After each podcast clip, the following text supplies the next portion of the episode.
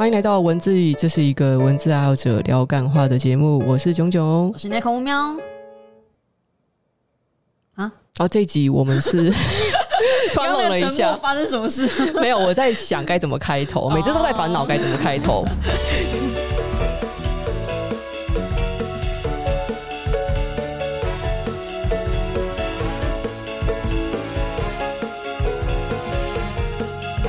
No one cares，你看，No one cares，没关系，只要是话题能够继续就好了。就是反正大家只是在无聊的时候，想要有个声音来陪伴他们，所以我好像也不用每次都那么认真的想题目哎。反正我们大家最后都会偏题，我们两个每次聊聊到最后都都不在点上，随便啦。哦，偏题的部分才是最精彩的部分。对，通常是。今天要来讲一讲我们很少讲的，哎，你有讲这一类的书籍吧？就是爱情小说。都是吐槽哎、欸，我我不知道，其实我对这一集的收听率非常存质疑态度，因为我不知道大家这么喜欢来问 KOL 有感情问题，那你们平时对爱情类的小说或是聊感情的书籍是有那么感兴趣吗？但我其实可以从最近的一些现象来跟你聊爱情小说这件事。最近有一部很红的韩剧，你一定没看，嗯、叫做《社内相亲》。嘿，对，欸、有我跟你讲，这这我有看，因为我看了几集，哇，就超级老梗哎、欸，这个是我当时高中的时候。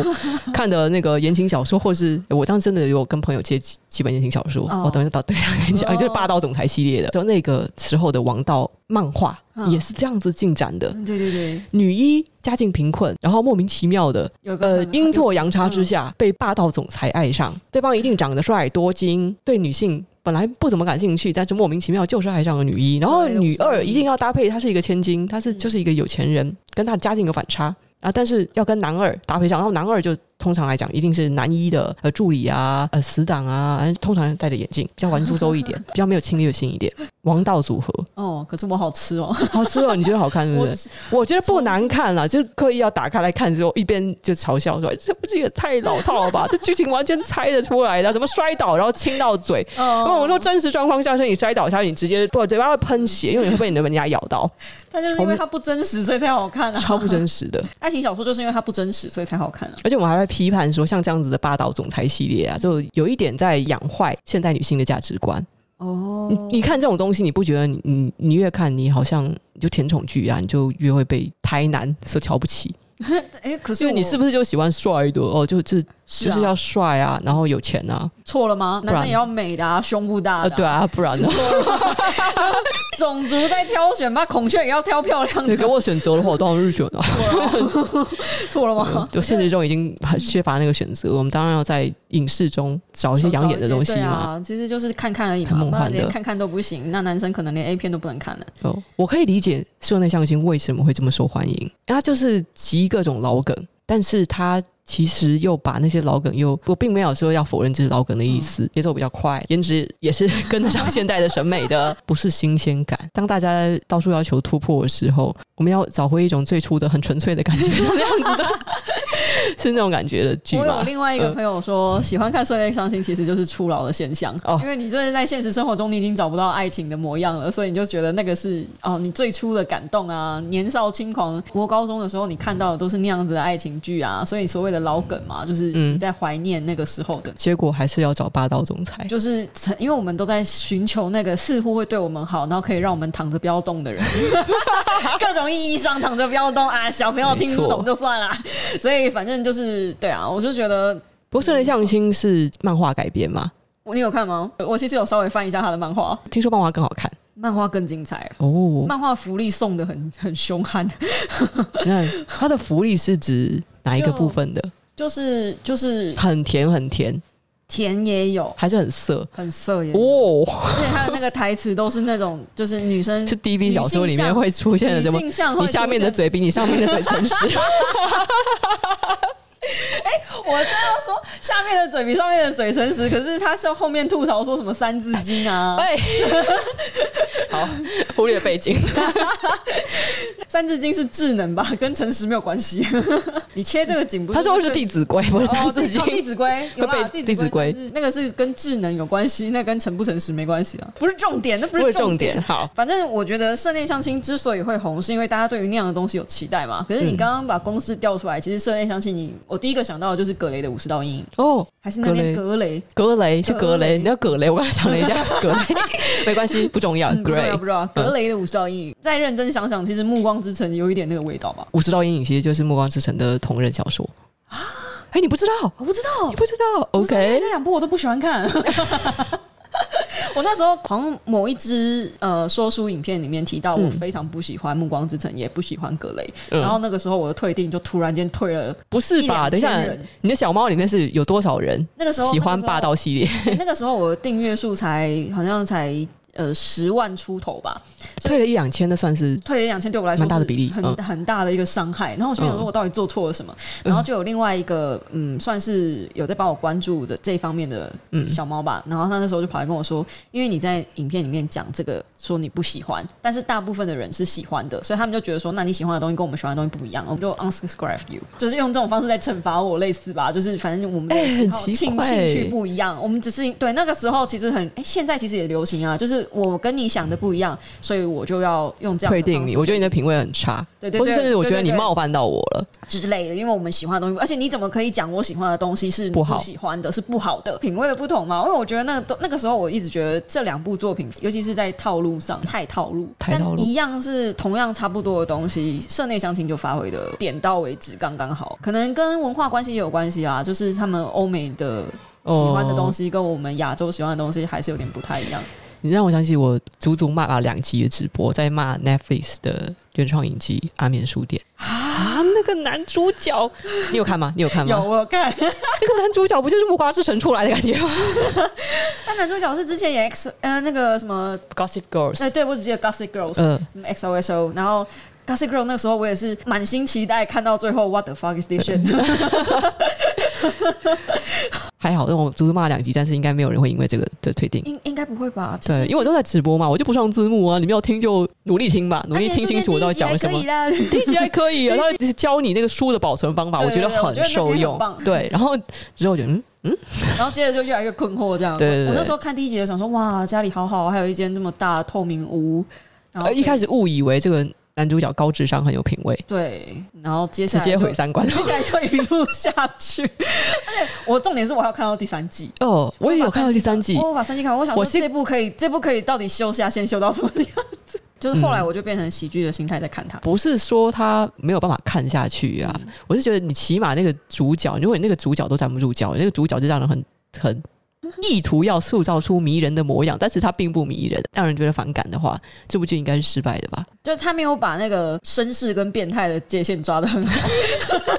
其实《安眠书店》还是可以看啦，可以看，可以看，只是我对他的期待跟他呈现出来的东西有点落差，就这样而已啊。这一集我是想要跟大家介绍我过去看的让我印象深刻的爱情小说，先忽略种种的那个那个时候很流行的，就是我高中时候啊，现在还有流行吗？小本的很小的，我不知道是盗版。反正就是一百块一本在，在在便利商店或者然后架上，是杂货店都可以买到，文具店也可以买到的这种言情小说。然后清一色的他们的封面都是很像是照片改的那种插画风格，那样子的那个书。然后我有看过几本，给我的第一印象就是哇，好色哦！啊，一言不合就进入了床戏，而且都写的非常的好看。好看吗？我高中这么基本上，那就是我的第一本色情读物啊，不会标榜十八禁。国中的时候就在看那个东西。哦那时候我疑惑是女生是不是其实是把这个东西是就是当成色情读物在看？应该是吧？不是吗？我误会了吗？只有我这样吗？那个就是我的那个，就是你知道性幻想启蒙的东西啊？好吧，我我真的不知道，因为那是我我看的时候只觉得啊好色啊，但是并没有觉得很好看、很享受的感觉，因为就是充满了太多不切实际的幻想啊。因为那个时候还没有性经验，所以那个时候都会觉得说就是那样子吧。小朋友嘛，很好骗啊。但是但是我跟你讲，因为就是我是在深圳，广东深圳念高中的，那那个时候呢，像是这样子的小说，就我个人看了几本之后没有很喜欢。然后但是呢，老师又会鼓励大家就是要去读一些文学读物。当时就是在文学读物，这不是我的文学读物，这不是，我就我知道为了什么，这不算是文学啊，这不算是文学。好，那那所以为了要充实我的这个课外读物呢，我去借了村上春树当时超有名的一本书《挪威的森林》啊啊，是，而且讲到爱情小说就一定会讲到他，一定会讲到他。我相信很多人当时就还你还没有意识到，原来其实看言情小说就可以看很多色色的东西。之前你们看《挪威森林》也会觉得这个东西怎么怎么那么色，其实占出的篇幅非常少。嗯，嗯对啊。但是在中国的时候，在市面上流传的正版全部都是删节版哦。台湾以前会这样子吗？就是。有出现这种十八禁情节的时候，他们就会出一本全年龄版的，跟一个至少在我一个全完整版的。因为我出生的时候戒严已经结束了哦，所以应该是没有这方面的没有哎、欸。我我非常轻易的就能接触到一些色情的东西。好，就当时我第一次买的时候大失所望，因为我没有看到传说中色色的情节啊。原来是因为我买的正版的，嗯、那个情节全部都被删光了。嗯、后来是班上的同学他借我的日本盗版。完整的，我看了之后，哎，我就印象最深刻。他是说里面那个男主角嘛，他那个初恋对象好像是在经过一番颠沛流离的两人再见的那天晚上，女生住在他家里，然后半夜起来莫名其妙的把这身上衣服都脱光，然后两个人其实什么也没做，然后女生又把衣服就又穿上回去睡觉了。这一幕到底想想想表达的是什么？村上春树从此以后呢，一直就被我列为说，嗯，这脑袋里应该有某个螺丝 掉掉出来的这个作家。其实我很喜欢他的散文。他想外一种若有似无的那种文青 gay 白感，但是就在自己年纪还轻的时候，真的很享受阅读。那时候阅读村上春树就是潮嘛，嗯，对啊。但是直到我后来是读到村上春树，他每年都出书嘛，我每一本都有买，即使不看完我也会买。那一年他出了 EQ 八四，你知道 EQ 八四吗？后来没有再看村上春树，是好 EQ 八四，我还是买那个精装版，就是超厚的那个版本，很贵哦，那个书皮都是厚的哦，然后里面还有错字，因为他其实是在写那个有影射奥姆真理教的事件，这里面会有个宗教领袖，鸡鸡特别的大，想要意图用他的这个他的他他体内的通道去传输能量到各个未成年少女。好哦，对，就是一个真实的 社会案件改 编。村上春树就那本书里实在是太频繁的讲解到这样子的场景，嗯，我已经不太理解他想要怎么样，然后让我感觉。村上，你你知道文绉绉的东西会让人想睡觉，所以刻意的混入一些色情的东西，提一下神，提一下神。你以为现在的人读书是不是像在看脱口秀一样？我每两分钟我就必须要插一个梗，一定要抖包袱，让大家保持一个兴奋的状态，我才读得下去。就是后来我看村上春树都已经有这种这种感觉，你为什么要刻意的插了这么多色情的桥段？而且都已经这么大年纪的人，看这色情的桥段已经满足不了我，这才是重点嘛。所以我没有再买了。嗯，好，那个那些其实也算是。爱情小说，我觉得我印象中我真的觉得很好看的爱情小说有一本叫做《Replay》的，诶，中文应该翻译叫重播。它应该是是始祖级的穿越小说。他讲一个男主角死的那个瞬间，他发现他的人生又像倒带一样的重回到他死前的某个时间点，就再重复了以前经历过的那些事情，然后又再次死去，然后又再重回。随着他这样死去的次数越多，来再次醒来的时间点就也越来越接近他死亡的那个时间点。而这是在过程之中，他也发现有一个人，主角是一个男性，有一个女性也跟他一样是在重复经历的这个时光。他算是蛮蛮很早很早的一个穿越小说，而且这个创意即使放到现在也是非常的潮的。他每一次的就是重生，他最后再重新再认识这个女生，然后想办法，不管是要爱上她，向她表达爱意，以及想要两个人一起共同解决。我要怎么样脱离这个死亡螺旋？你会发现后来的很多电影、很多的小说，其实都是有有一点这个呃、哎、这个创意的影子。嗯嗯嗯，这本小说是是超久以前的，我有点忘掉哪个年代，反正它算是鼻祖级的穿越小说。它有柔和性爱情的元素。嗯，但你有看过《九把刀》吗？哪一本？哪一本？《九把刀》实在是太多太多太多了。你当时是为什么想要看《九把刀》？不是有一阵子高中的时候，非常多流行那种网络文学，藤井树啊，不知道你有没有经历过那个年代？我有，我有。那时候班上连男生，而且最我们班最奇怪的是，因为我们是自然组，连男生都在看的爱情小说。我想说，不然我来看看好了。我也忘了我。我跟你讲，为什么男生喜欢看？因为里面也是很多露骨的性描写。我觉得还好。我其实真的觉得网络文学的色情部分，真的你去看那个我们刚刚讲的那种小本本，都比 那个，而且都比那个色对吗？对对，而且女生。我从小就看那个什么《星条真野》哦，心跳真油快感指令，哎，对对对，快感指令，我没有看过，但我听说过。随便翻一下，你知道那个比那个色多了。超的，我就觉得那个东西，哎，这个满满足不了我的胃口。我就翻一下，我想这到底哪里好看？但每个男生看的嘶嘶叫，我现在想说，你们还好吗？我跟你讲，我我已经听说九把刀很久了，然后我接触九把刀已经是他成名了好一阵子。那时候他出了一本书，叫做《精准的失控》。我不知道是我从一个错的作品开始起头看九把刀还是怎么样什么的，我不知道是怎么回事。反正我看那本书，然后我实在不是不是色情，也不是说老梗，也就是 what the fuck，我到底看什么鬼东西？他们讲是一个男生，他好像会通过跟另外一个女生性交，然后 就他可以穿越时空，他也必须同时他要再找到那个女生，再跟他性交，然后才能再回到自己原本的时代。所以他要找到那个老的那个女生。然后，这个对我来讲有点重口，就是 不会啦。如果你爱一个人，跟他相处个一二十年、三十年，你也是要跟他 对啊。不是啊，到底为什么会想出这个主意啊？恋母情结吗？然后不想再看那本小说，然后从此以后我也没有没有再看九把刀。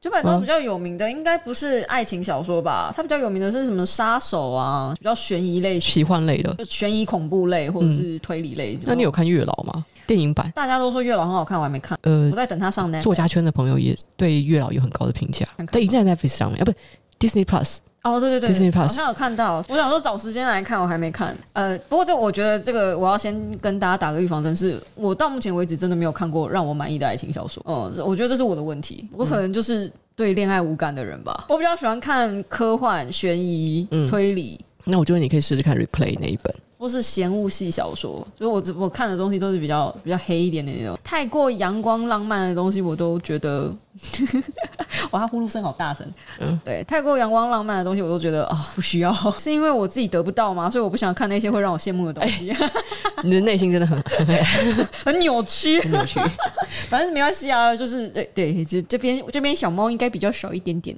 所以我可以比较做自己一点点。好，所以爱情小说几乎没有什么推荐的。让人吐槽的倒是有啦，就是每一本爱情小说都可以让我气到脑溢血，这样 匪夷所思的那种气。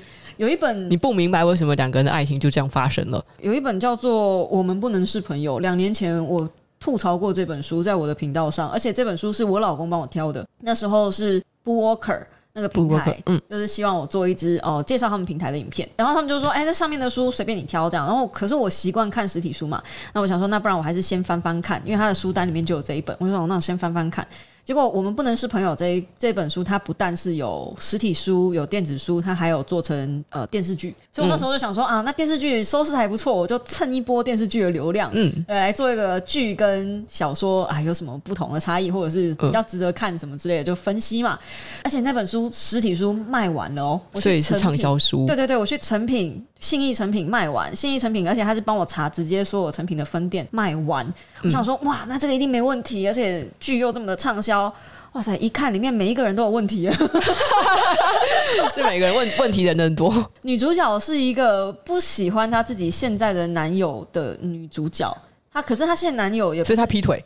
对他劈，他偷吃。他原本没有那个意思。他的朋友就他好朋友就带他去一个相亲的场合，嗯、就说：“哎呀，你就是放轻松嘛，也是要出来玩玩呐、啊。”这样，结果他去相亲场合，还真的让他遇上了一个股票分析师，一样也是那种总裁系的。那个股票分析师自己也有老婆，又有未婚妻，就跟这个女主角说：“哎，你不要再抗拒了，我知道你就是其实很想要什么之类的。”然后我就在想说：“天哪！如果这个发生在现实世界里面，这个男主角被抓去关吧？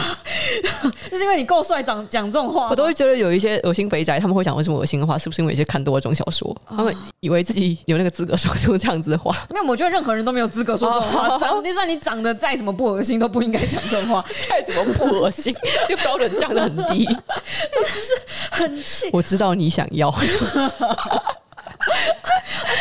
最最让我愤怒的是，那个女主角她不喜欢她自己的男朋友，有一大部分原因是因为她不想扛房贷。他们两个一起奋斗了很多年，然后这个男生非常想要买一个房子再结婚，这样编剧为了要降低，为了要把这个男生写得很烂，为了要把这个老实人写得很烂，于是他硬写了一个说已经跟女朋友求婚了，也已经准备要买房了，可是不跟家里面的人讲。你觉得可能吗？在现实社会里面，你已经求婚了，你戒指已经买了，甚至也都安排好了，然后我觉得这个看好了，就这个 bitch 啊。不是啊，我就觉得男生怎么可能他他怎么可能接受？不知道、啊、看上他哪一点了，就不知道。然后女生不喜欢这个男生的原因是因为我不想扛房贷。我觉得扛了房贷，我就没有自由了。那理由也是蛮现实的。不是，那你们就一开始不要在一起啊！这个男生一开始就已经跟他讲了，就交往之前就已经跟他讲了，这个是我们未来的路，我们是要朝着这条路去走。他的规划，十年规划就是已经好了。这样子，如果你不想扛房贷的话，你第一年、第一课、第一个月、第一个小时就不应该跟他在一起啊。好，所以你说这个书名叫什么？呃，书名叫《我们不能是朋友》，应该是我不想扛房贷。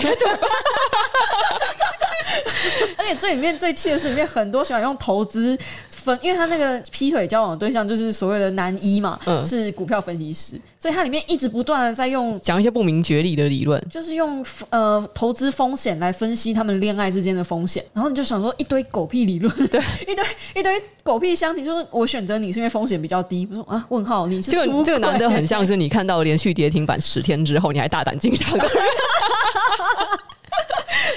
你现在是在摊低风险还是接刀呢？嗯、对啊，越越跌我越买，危机就是转机。哇哦，人气我取，真的真的是不是？到底是转机呢，还是破产的前戏呢？我知道你心目中应该不止这一本想要吐槽的。还是你想说伤害出版社就伤害到这里为止？啊，你是说二十一吗？我没有看，我没有办法做出公正评价。哦，因为二十一烂到我已经在脑海里面就是删除记忆了。我只记得我有做一本书，然后说我不要骂的太凶，因为他是。陶晶莹写，后代又写签签名过来。对，这本书其实认真来说，我后来好像有辗转听小猫讲说，桃子姐自己也不是原本那个意思下去写，可能她是想反串吧。那我就姑且信之。嗯、反正她大致上的意思是，她在写一个科技时代诞生的的那个世纪，就每个人都沉浸在网络里面，嗯、做妈妈的没有办法得到爸爸跟孩子的关注，就是妈妈感觉就是机器人一样。那后来这个家还真的被一个机器人取代，呃，孩子跟丈夫也都没有发现，都觉得无所谓，就是对这个妈妈好像就是可有可无这样子。那后来这个女性就本来已经决定毅然决然要离开这个家庭了，但是最后想了想，还是回去继续就沉溺在那种被家人来换去的那个牢笼里面。看来是有一点社会议题在，有有他想讲的东西，我大致上。因为我那时候在评论这本书的时候，我还没有结婚，我不明白为什么那个妈妈最后选择回去。嗯，可是我在想，她会不会是放不下她的先生，放不下她？可是她的先生已经外遇喽，真的外遇出轨，而且他是在网络上外遇出轨以外，他还真的有外遇别人。印象中，如果没有记错的话，那个孩子对妈妈的不理不睬，跟先生对于妻子没有爱的状态，妈妈还是无私的去爱先生跟孩子。我那时候是不能理解这件事情的，可是现在踏入婚姻之后，我微微能够理解这一件事情，微微。可是我觉得。不是陶晶莹哎，他 陶晶莹的陶晶莹的笔下，我会想说，既然这已经是小说了，你就让我看到一点希望嘛，你就出来嘛。如果连小说都必须写的这么压抑的话，到底哪里才能看到希望？尤其是他在抒发内心的黑暗面。哦，我没有想到这件事情。嗯，我觉得有很多人他们写作，然后。不一定，他真的是想要写一个精彩的故事，因为你知道，写作书它是一个很私密的领域，尤其在台湾现在书市这么惨的情况下，嗯，因为我们知道 podcast 比影片看的人少，嗯，所以我们选择在 podcast 再放开一点。但我觉得书读的人又比 podcast 人少，所以我再放开一点。哦，哦，我现在不敢写书，就是因为我怕我写了书会太放太开。你看我口无遮拦就知道，啊、还好啦，还好啦。嗯嗯，好，那我们直接进入 Q&A 吧。有直接来感谢，他说最常听的两位 podcast 合作，真的很开心，感谢你们。好，谢谢这个叫做 Rachel 零五七米，我不知道怎么念这个名字。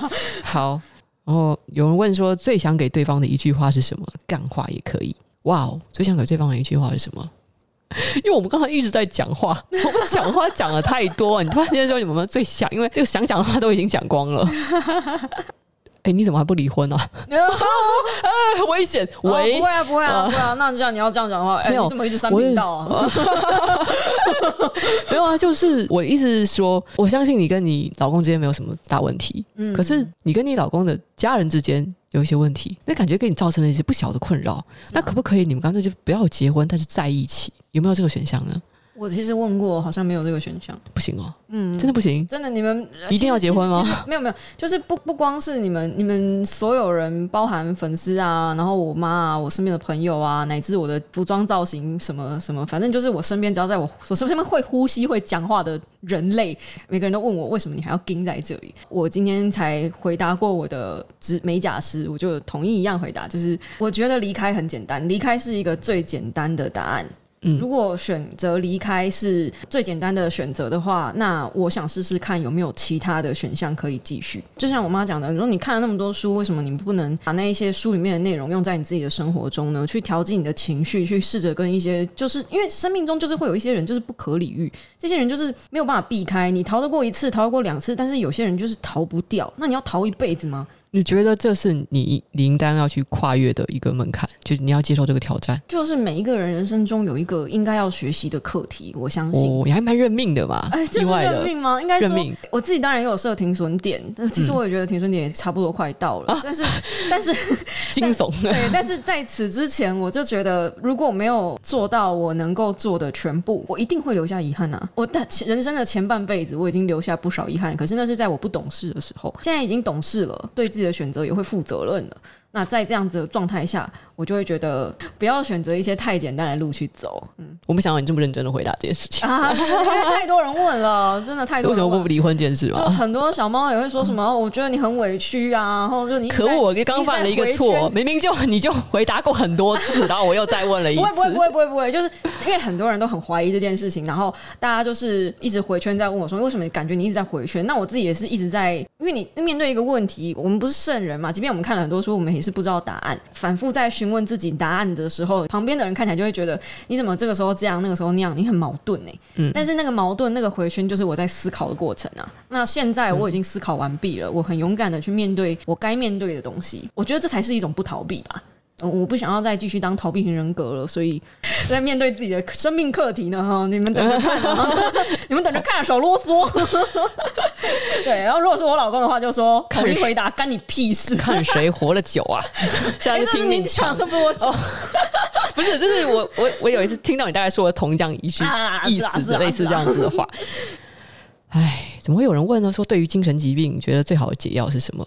每一个人一定是因为不同的问题，所以你导致你现在可能有精神疾病或是情绪不正嘛？所以对于每个人来讲，解药这是不同的啊，绝对没有什么最好的解药。大家为什么都要问这么难的问题？这不是跟那个 生命无力是同样的东西吗？我没办法克制化你的回答啊，这种东西统一回答又不负责任。对，就你问我说最好的解药是什么？我说哦。以统计学来讲啦，去做那个叫什么 RTMS，一次大概要三千到四千块吧。你做个十次应该还蛮有效，八成的人有效。完了完了，你没有写心灵鸡汤的，心灵鸡汤蛮有效的，蛮有效的。随便都要一句很笼统。你们老是在问什么最好的解药是什么？我，我现在给你一个最好的解药，你要去试吗？然后我跟你讲说，如果你是因为贫穷而得忧郁症的话，OK 啊，那你钱就是最好的解药吧？好吧，那你要你要怎么得到钱？没关系，没关系，我给你一个最好的解药，嗯、解药都在自己的内心，往自己的心里去找。想要要变成彼得苏就对了。我们要这时候改那个放《On Mommy Baby Home》的那种音乐，这样。对，太敷。解铃还须系铃人，你自己就是你自己的解药，往自己的内心去找。睡一觉，做个梦，马上醒来的时候，你就会知道明天会比今天更好，是不是？好，那我，我还有个问题，我 我就觉得就问这种问题的人，你平时一定都是没有在。认真听我讲话，你们也没有去看我说的一些财财经书。居然有问说，呃，我本少的话还需要分散资产吗？这不是我的粉丝，哎、欸，立刻立刻撇除，这不是我一万美金加密货币。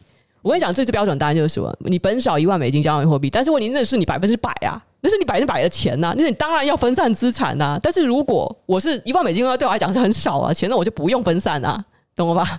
哦，我天哪！我居然没有想到，我还要回答这样子的问题，就很像一个等会你说，那我现在有一万块钱，我该怎么去处置它？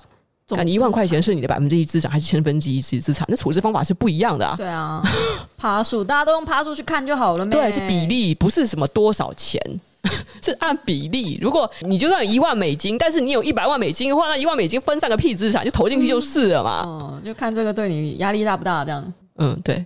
知道我现在压力很大，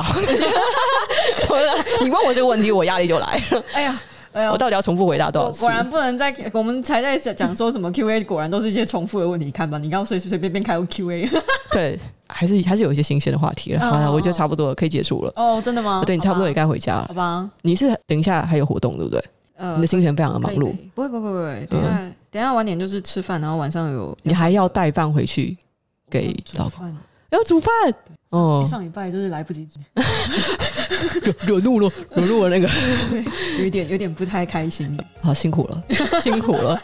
哎，怎么同样是有家室，怎么怎么你过的生活真的？没有，我觉得主要是我还要考虑到吃的健不健康的问题。嗯，好哦，好，那这就到这里了。哦，好哦，好哦，好。然后这可爱的猫咪跟大家打一下招呼。想要看到猫咪的话，记得要来 YouTube 刷一下流量哦。对呀、啊，要来 YouTube 刷流量哦。一刚刚一直后面舔，我都很怕它舔舔毛的声音。干嘛这么拒绝我？我都很怕舔毛的声音录进去。这就是荣浩，因为他长得太像李荣浩了。你不觉得像李荣浩吗？Which part？眼睛小的部分。你家三只猫长得都很像啊？没有啦，他们颜色不一样。哎、欸，他们脸是不一样的。你这样就很像欧美人在讲说亚洲人都长得一样，这样子对不起，这样是种族歧视。哦，好，好，拜拜，拜拜。